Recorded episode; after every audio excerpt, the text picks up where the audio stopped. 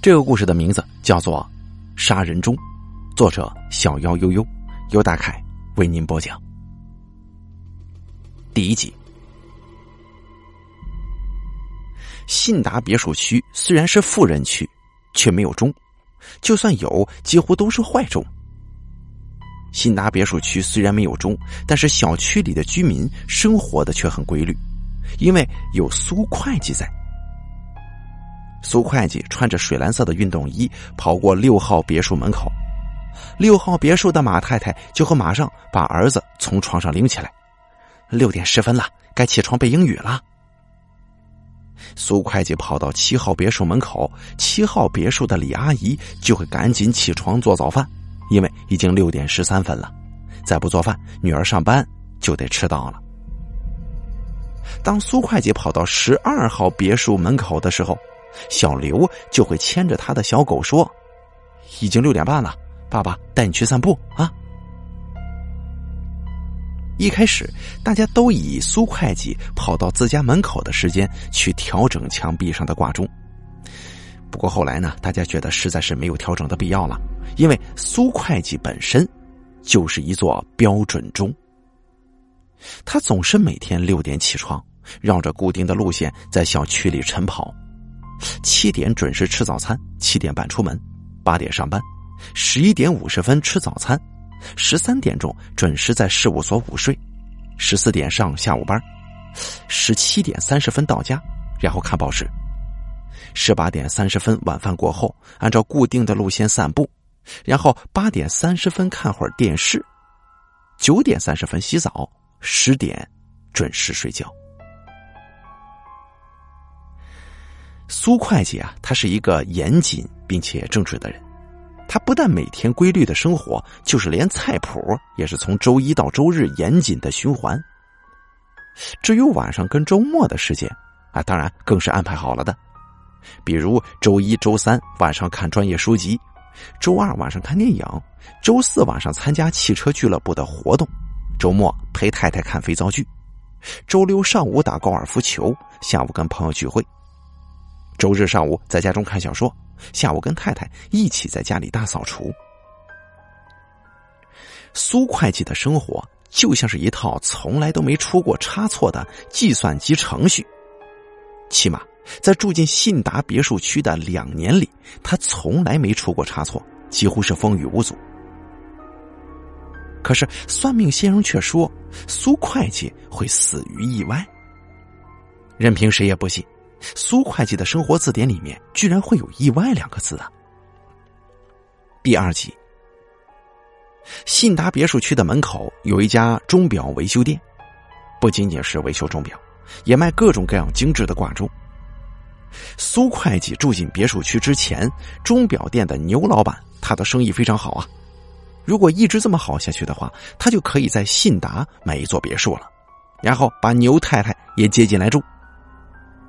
可是偏偏事有意外呀！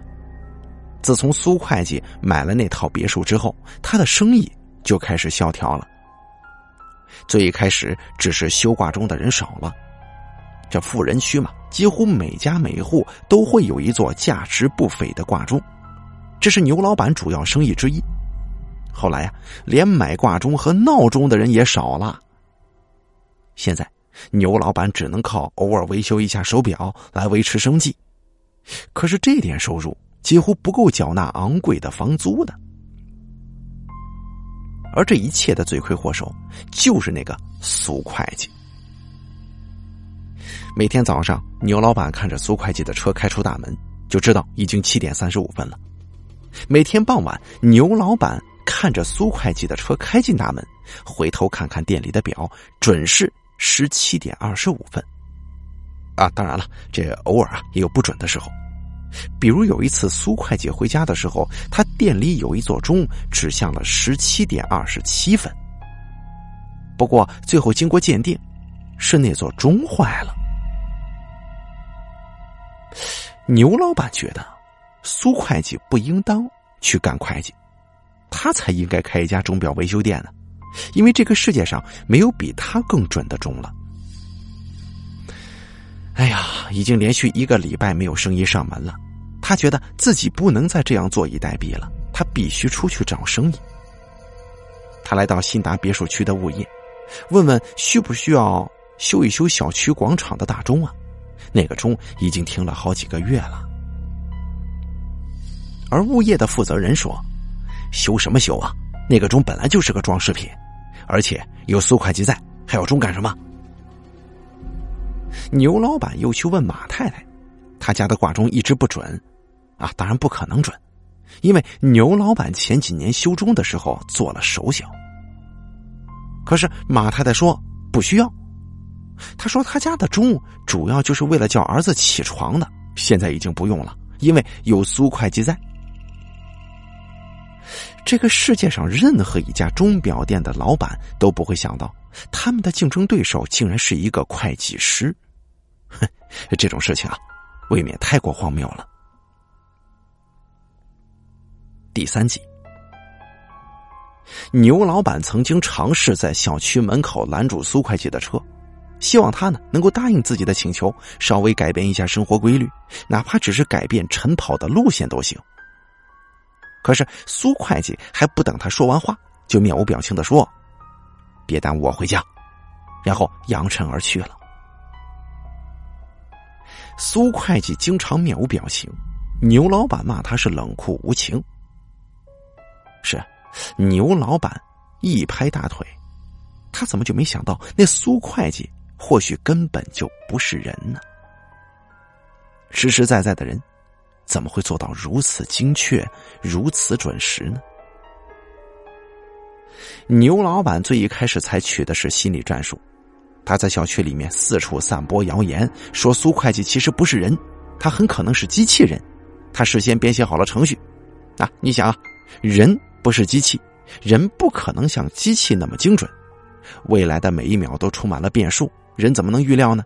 人怎么可能几年如一日的保持规律到恐怖的程度？这种生活习惯呢？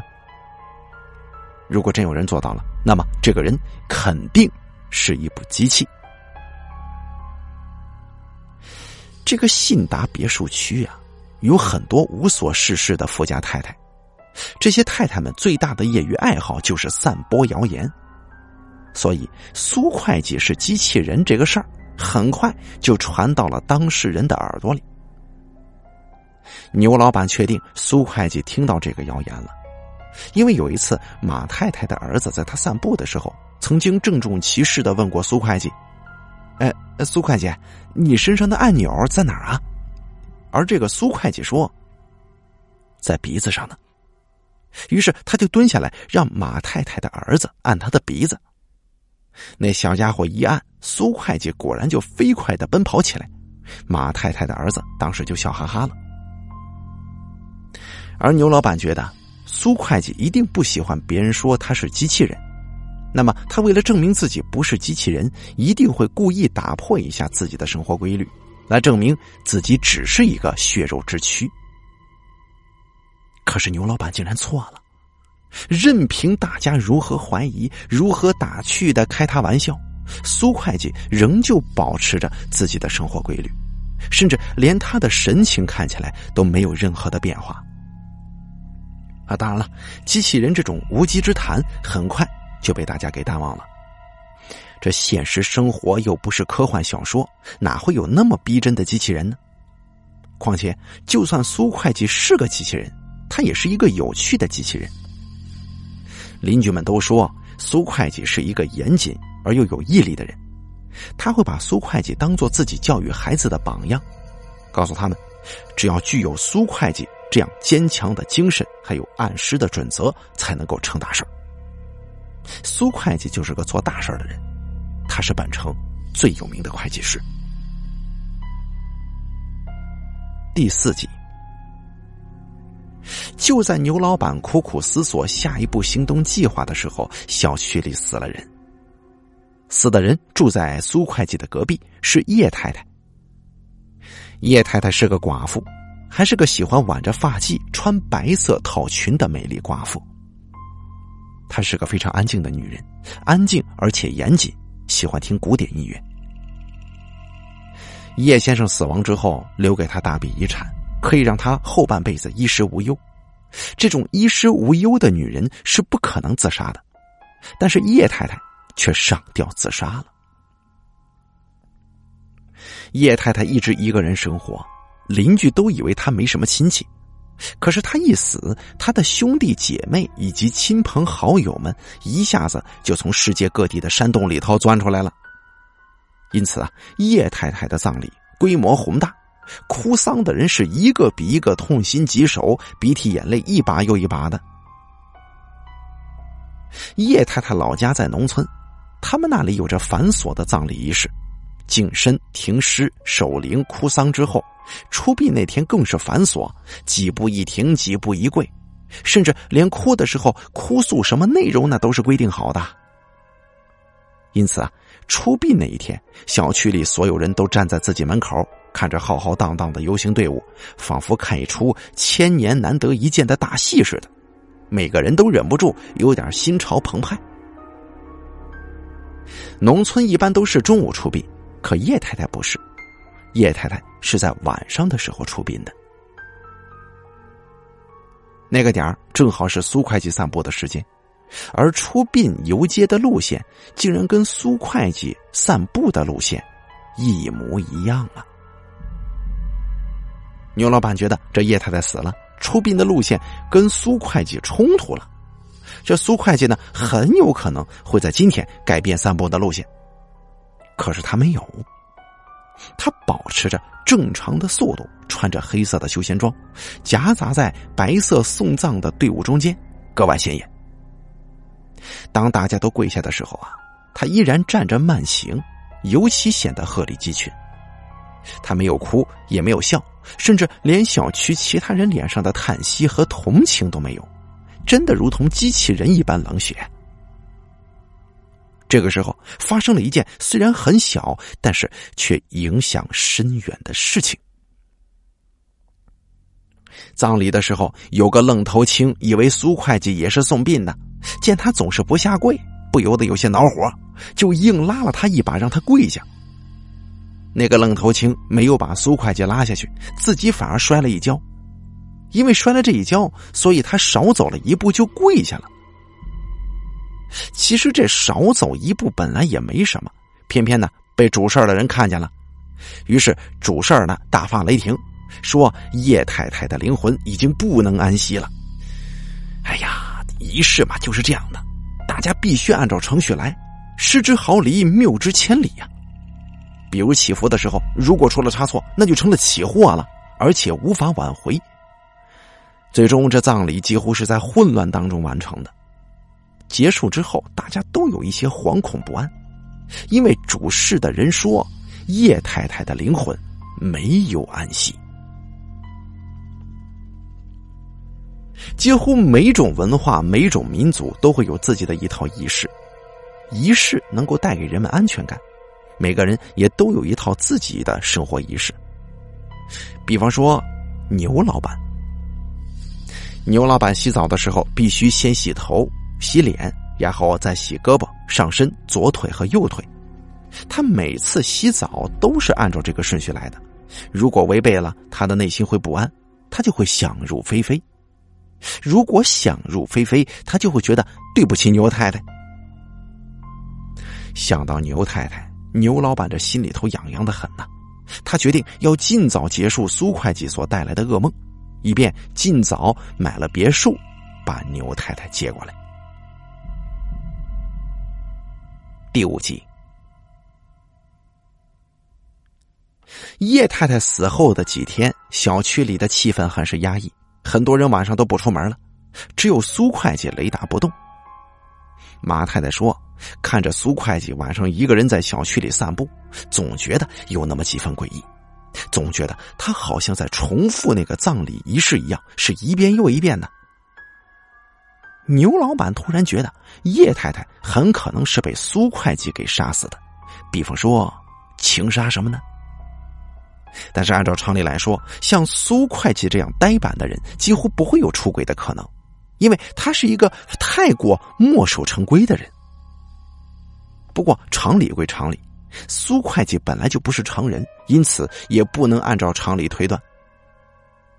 牛老板暗自期望叶太太就是苏会计杀死的，那么这样的话，他就可以名正言顺的把苏会计这个标准中驱逐出境了。他决定跟踪苏会计。苏会计的身上有一种莫名其妙的感染力，比如他晨跑的时候，步调一致，速度一致，从来不会快一步，也不会慢一步，就。按部就班的跑中啊，跟那个差不多。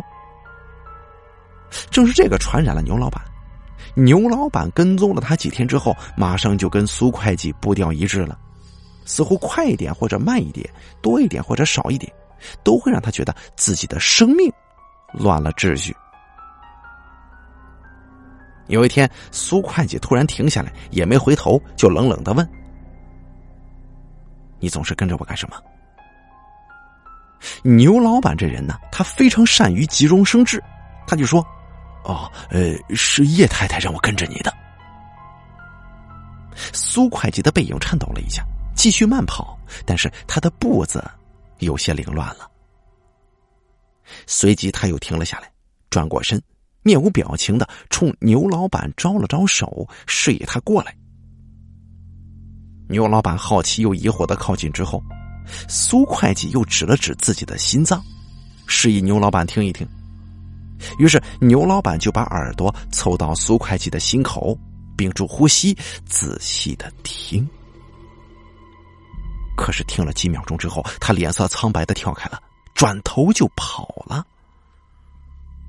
而苏会计就冷笑着继续慢跑。牛老板跑回自己的小店以后，仍旧没有办法摆脱恐惧。店里的钟表们滴答滴答的响，是那么的有节奏，那么均匀一致，就像是苏会计的生活一样，滴答滴答，不紧不慢，又秩序井然。那些钟表们的秒针、分针和时针们，每个都昂着尖尖的脑袋，如同锋利的刀刃一般，每走一步都似乎在啃噬、扼杀着牛老板的生命。这些钟表啊，个个都像是训练有素的冷酷无情的杀手。他们迈着坚定而又有节奏的步伐，唱着那枯燥的滴答之歌，在不知不觉当中杀人于无形。原来这个世界上之所以有钟表，竟然是为了杀人呢。而叶太太，就是被那杀人钟杀死的。杀死他的钟的，很可能就是苏会计，因为这个苏会计，可根本就不是人呢。苏会计是一座钟，标准的杀人钟。牛老板像是疯了一样，把店中所有的表都停了，世界终于安静了。可是牛老板的耳朵里还是回荡着滴答声，那滴答声就跟苏会计的心跳一样，滴答，滴答。没有人的心跳是滴答滴答响的。如果一个人的心跳是滴答滴答响的，那么。那个人肯定就不是人呢。第六集，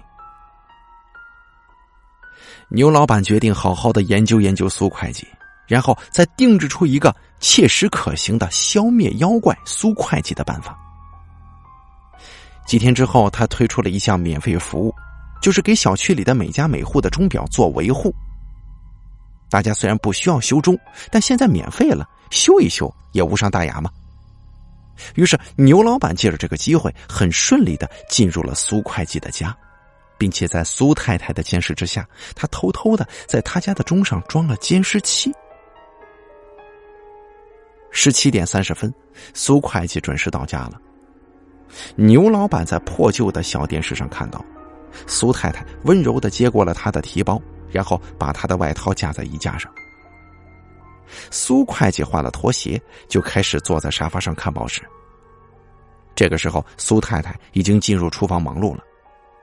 由于挂钟装在客厅里，所以牛老板所能窥视的内容也只是客厅的一部分。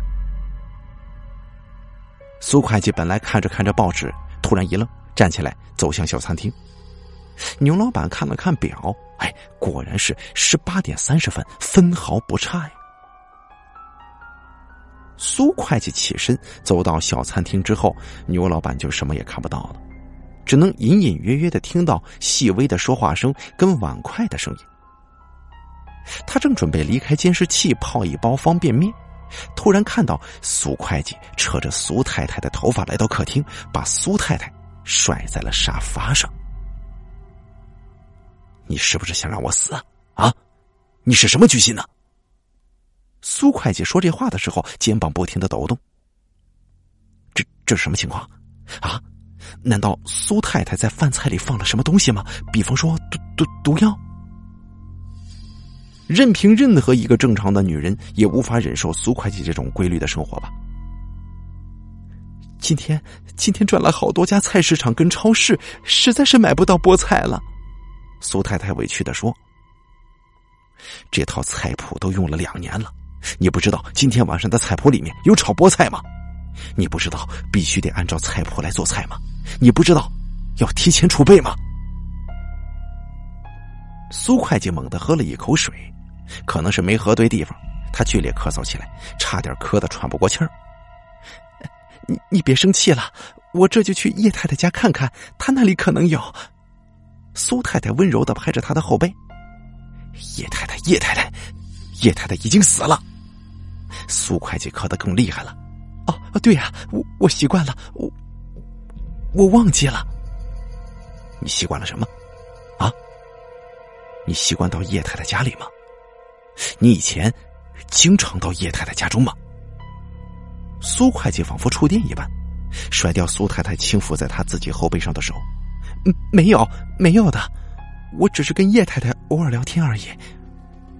算了，不说这个了。苏会计从他的公文包里拿出一包咸菜。幸好我今天准备了菠菜的咸菜，否则就完了。苏太太这才大大的松了一口气，如释重负一般的接过咸菜。苏会计心事重重的抱了抱苏太太，说道：“你看，因为今天你没有买菠菜，我刚才喝水差点就呛死了。”然后两个人就牵着手。继续回餐厅吃饭了。第七集，经过一个月的观察，牛老板发现苏会计实在是个恐怖的人呢。他生活里的一切都是有计划的、有规律的，甚至连每周穿衣服的颜色以及衣帽鞋袜的搭配都是一成不变。除了上次菠菜事件以外，还发生过一次类似的事件。就是有一次，苏太太给他准备的袜子颜色不对了。那天呢是礼拜二，根据牛老板的观察与总结，他那天呢会穿白色的袜子，浅色的西裤。可是那个礼拜一直下雨，苏太太忘记收衣服了，所以那天早上白袜子没有干，其他的袜子又都还没洗。于是苏会计大发雷霆啊，发怒的时候脑袋还差点撞到衣架上。最后，他不得不穿着潮乎乎的白袜子出了门。由此可见，苏会计是绝对不能允许自己的生活出现任何纰漏的。如果发生意外了呢？牛老板坏坏的想：如果想办法打破苏会计这种程序化的生活，弄坏苏会计胸口的钟，会发生什么事情呢？此时此刻，在牛老板心里。是否能够挽回生意，已经不是最重要的了。最重要的是，他很期待苏会计这个标准钟坏掉以后会发生什么。那一定很有趣吧？哼，牛老板就是修钟的，他了解钟，他知道怎么用最简单的办法来弄坏一座钟。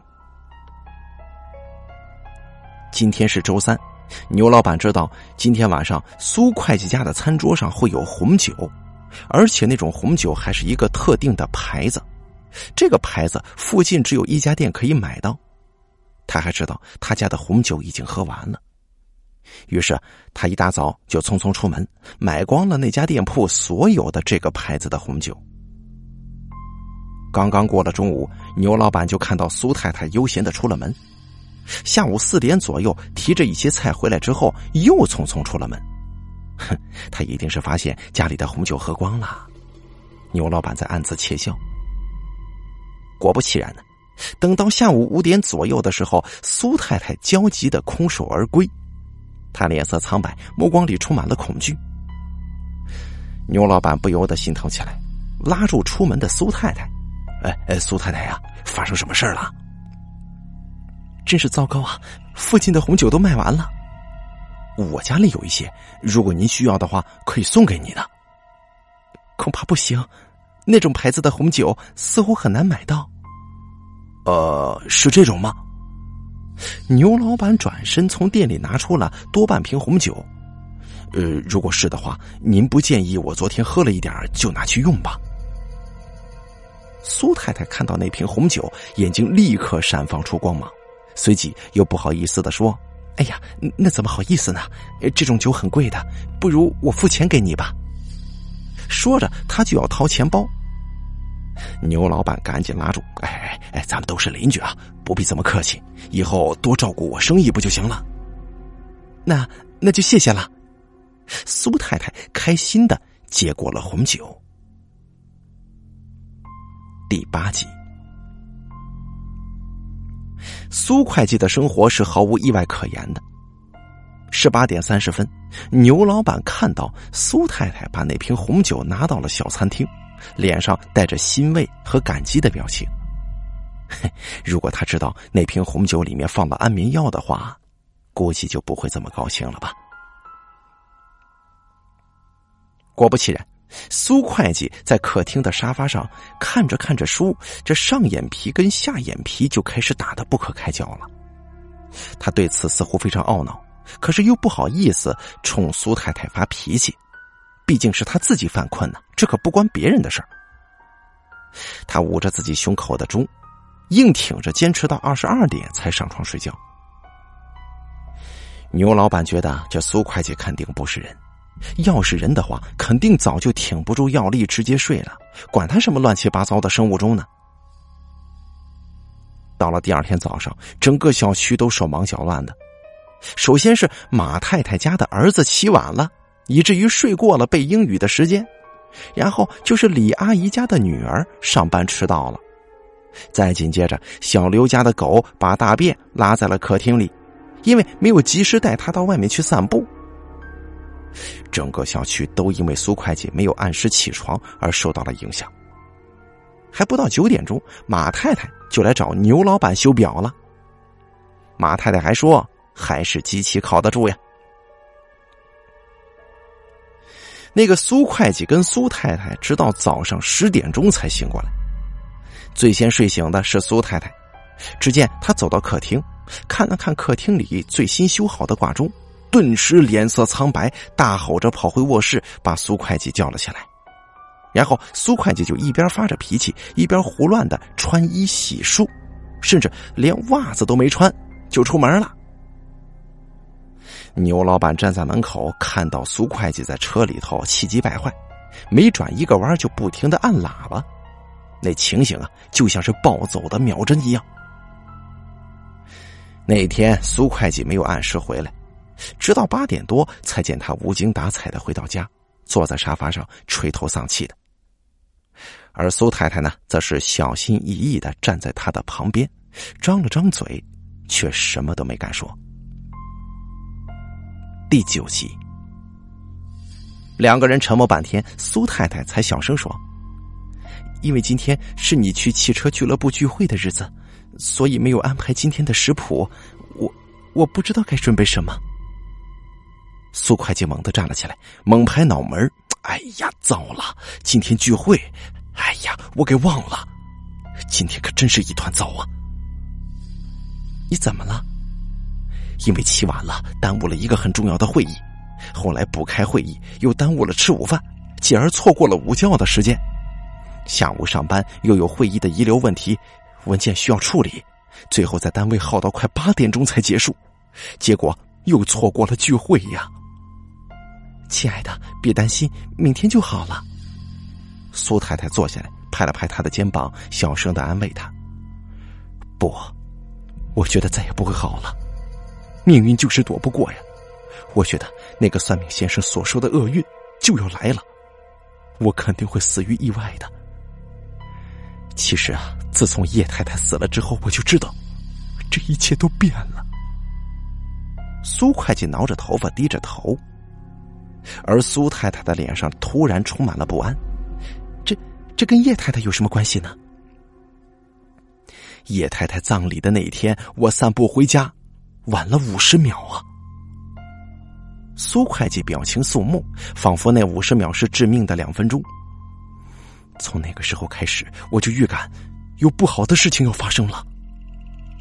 呃呃，其实，苏太太忐忑的说：“以前马太太曾经悄悄的告诉我，好像好像叶太太喜欢你。”你知道的，寡妇门前是非多，我并没有相信。你当然不能相信了。苏会计突然暴怒起来，我怎么可能容忍别人打乱我的生物钟呢？绝对不能，谁也不能。我的生活当中不能有意外，绝对不可能有意外。我我一开始就说过，我没有相信马太太的话，你可别生气啊。苏会计突然又颓废起来了。哎呀！现在我的生活已经被打乱了，你说，今天早上怎么可能起晚呢？这这绝对不可能啊！苏会计捶打着胸口，然后把头埋在两腿之间大哭起来。对，这一切肯定是叶太太干的，她在报复我，她是故意的。苏会计突然站起来了，什么？他为什么报复你呢？苏太太脸色苍白，后退一步。你问我这个是什么意思？啊，是你怀疑我杀了叶太太吗？是不是？苏会计步步紧逼。不，我知道你没有杀他，他不是你杀的。苏太太声音颤抖的说：“他一定是怪你破坏了他的葬礼，让他的灵魂不能安息，一定是。”苏太太退到了墙角，靠着墙，眼睛里含着泪花。对呀，一定是那样的。苏会计又坐回到沙发上，开始哭泣了。那天晚上，因为苏会计的哭泣，他错过了睡觉的时间，所以第二天他又起晚了。第十集，自从那天以后，牛老板的生意是越来越好了。表这种东西啊，是不能修的，越修越坏。所以，他的修表生意跟卖表生意都有了突飞猛进的进展。他买别墅，把牛太太接过来的日子已经指日可待了。可是，苏会计的生活却越来越糟。他似乎总是在赶时间，但是怎么都赶不上。他越来越焦虑，常常晚上失眠，白天又昏昏欲睡的。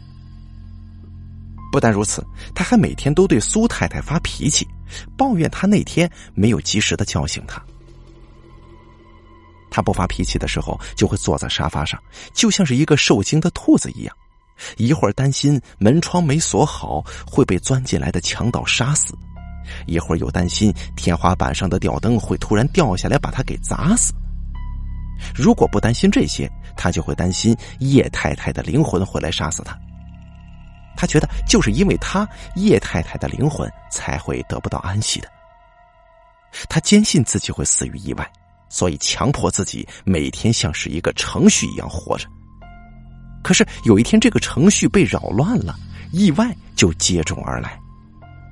钟表是不能走错一步的，一步错，步步皆错，不是吗？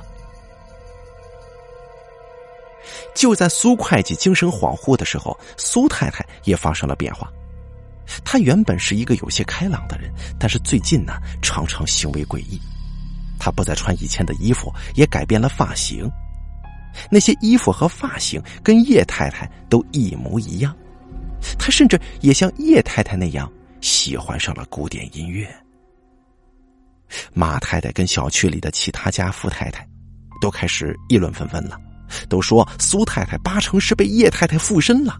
你看她现在多像叶太太呀，连那种落寞的眼神都像。马太太又说。叶太太跟这苏会计啊，本来就是有一腿的。叶太太的灵魂一定是爱之深，念之切，附身在了苏太太身上，为的就是跟苏会计生活在一起。哎呦，这这马太太说的是有板有眼的，任凭谁也不能信。所以大家都开始疏远苏会计夫妇了。于是苏太太就更加的寂寞了。第十一集，苏会计不知道自己会死于哪一个意外，所以一个月之后，精神几乎崩溃的他决定不再出门，不出门就不会有意外，没有意外就不会死。牛老板越来越忙碌了。以至于他都没有时间去欣赏苏会计的生活。况且苏会计的生活也没什么好欣赏的了，因为他生活的全部就只剩下了三件事吃饭、上厕所以及发呆。牛老板非常庆幸自己不是会计师，会计总是会善于算计，甚至连命运都得算计。他觉得自己只要安排好自己生活里的一切，让生活里的每件事情都是计划好的，都是可预见的，就可以摆脱命运安排的意外。哼，可是人怎么能摆脱命运呢？牛老板站在自己小店的门口，看到苏太太憔悴的走过来，她挽着发髻，穿着叶太太生前最喜欢的白色套裙，就像幽灵似的。哟，买菜呀？牛老板热情的打招呼。对于这个苏太太，牛老板总是觉得有些愧疚。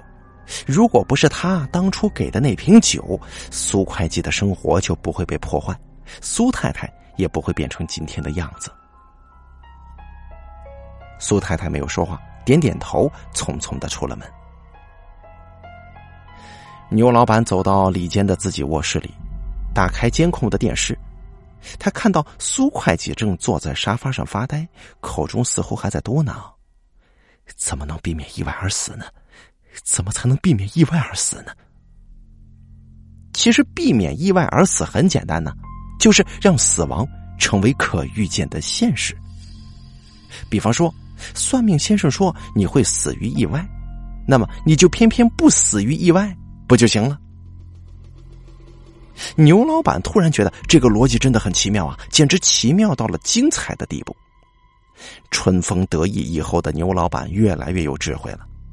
苏会计似乎也想到了这一点，只见他慢慢的走到洗手间，然后再也没出来。第十二集，算命先生说苏会计会死于意外。苏会计为了不让自己死于意外，努力让自己的生活中没有意外。他努力的把自己的生活调成了一座标准钟。最终，他成功了。他并没有死于意外，因为他是自杀死的，用刮胡刀割断了颈动脉。哎呀，事实证明，算命先生的话多半是不准的。苏会计死了之后，信达别墅小区并没有发生什么特别的变化。如果一定要说有的话，那就是苏太太了。苏太太卖掉了她跟苏会计的别墅，买下了叶太太的别墅。现在她跟叶太太几乎没什么区别了。他们都喜欢挽着发髻，穿着白色套裙，听古典音乐。他们都是寡妇。寡妇门前是非多。而且还是这么奇怪的寡妇，是非就更多了。据马太太说，她经常听到苏太太在自己别墅的院子里面自言自语，一会儿是苏太太的声音，一会儿又是叶太太的声音。哎，有时候啊还会大骂起来呢。比方说，苏太太骂：“你这个不要脸的，别妄想勾引我老公，我家老公是不会为了你改变他的生物钟的。”然后他又用叶太太的声音回骂：“真爱能改变一切，他一定会改变的。”然后苏太太又骂：“你再缠着我老公，迟早会害死他的，到时候我一定会杀了你。”接着叶太太的声音就冷笑着说：“ 有本事你就真杀了我呀，我死了也会缠着他的。”哎呀，苏太太就这样站在院子里。一会儿站在左边说话，一会儿又站在右边说话，一会儿又厮打自己，啊，这一折腾就是一天呢。其实啊，牛老板也有了小小的变化。他有了钱之后，就买了苏会计以前的别墅，并且把牛太太接了过来。牛太太以前是医院的特别护士，现在只是牛老板一个人的护士，因为牛老板有钱了，他再也不用工作了。人们就是这样，没钱的时候天不怕地不怕，什么都不在乎；但这一旦有钱了，胆子就小了，一切就会变得小心翼翼。牛老板有钱以后也是这样，他一天到晚总是担心，却又不知道在担心些什么。他以为自己的担心和焦虑的根源是苏太太，因为他一直觉得苏太太变成今天这样疯疯癫癫的模样，自己多多少少是有责任的。于是呢，他就努力的对苏太太好一点，来减轻良心上的不安。牛太太虽然对此很不满，但是也不好意思跟一个疯女人计较什么。后来啊，善良的牛太太把苏太太送到了精神病院。因为做了很多年的护士，牛太太发现苏太太有很严重的精神分裂症。从那以后，牛老板的焦虑情绪就更加严重了，于是他就去算命。人在不安的时候啊，总是会想去算命，想知道自己的未来。只有知道了未来，活得才有底气。而算命先生说，他可能会死于意外。哎呀，从那以后，牛老板突然爱惜起自己来了。他每天早上晨跑，傍晚散步。他觉得生活应该有规律，有规律的生活让他觉得有安全感，有规律的生活可以避免意外。牛老板有钱以后，并没有变傻，他当然不会像苏会计那样变成一座标准钟。他每天按时起床，在院子里的跑步机上跑步，匀速而且步调一致。和着钟表的旋律，他按时到自己的钟表店，并且按照一定的次序擦拭那些钟表，先擦哪个，后擦哪个，次序是绝对不能错，也不会错的。他定制了菜谱，让牛太太每天必须按照菜谱上的要求准备三餐，不能出现丝毫差错，稍有差池就会对他拳打脚踢。有一天傍晚。牛老板散步的时候，马太太家的儿子突然跑过来问他：“哎，你的发条在哪儿啊？”牛老板就笑着蹲下身子，让他听听自己的心跳。马太太的儿子一听，拍着手大声笑起来，说：“哎哎，滴答滴答的，这是什么呀？”一边说，一边把手伸到牛老板的怀里，扯出了一只怀表。这块怀表是以前苏太太卖给他的。这个怀表有很多种功能，最大的功能就是准时定制日程提醒。因为他牛老板才能像苏会计一样过上如此规律的生活。牛老板除了每天晨跑跟散步以外，还有一个特别的习惯，就是每天早上七点三十五跟下午的十七点二十五分，他都会站在他的小店门口发呆，风雨无阻，雷打不动。每次牛老板站出来的时候，马太太都会说：“哦，五点二十五分了，儿子，该放学了。”好了，这个叫做杀人中的故事呢，讲到这儿就讲完了。这个故事非常非常的精彩，其中的耐人寻味，我就不给大家进行太多的解析了。这个作者在写完这部书之后呢，他有一个后记，他是这么说的：“他说，每个人的身体里面。”都有一座钟，钟如果没有规律，就坏的很快，报废的也很快。这种说法呀，适用于全世界任何一种有形跟无形的钟。所以，我们今天都习惯看各种各样的钟，他们或者挂在墙上，或者坐落在客厅里，或者说像手铐一样套在手腕上。我们一边聆听滴答滴答的声音，一边按照他们行走的轨迹生活。那种滴答声是那么的牢不可破，那是死神的声音。这个世界上每一座钟，都是一座杀人钟。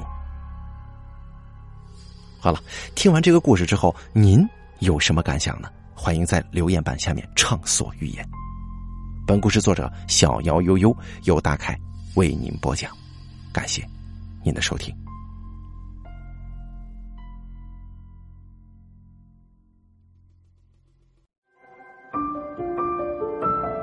本期故事演播完毕，想要了解大凯更多的精彩内容，敬请关注微信公众账号“大凯说”。感谢您的收听。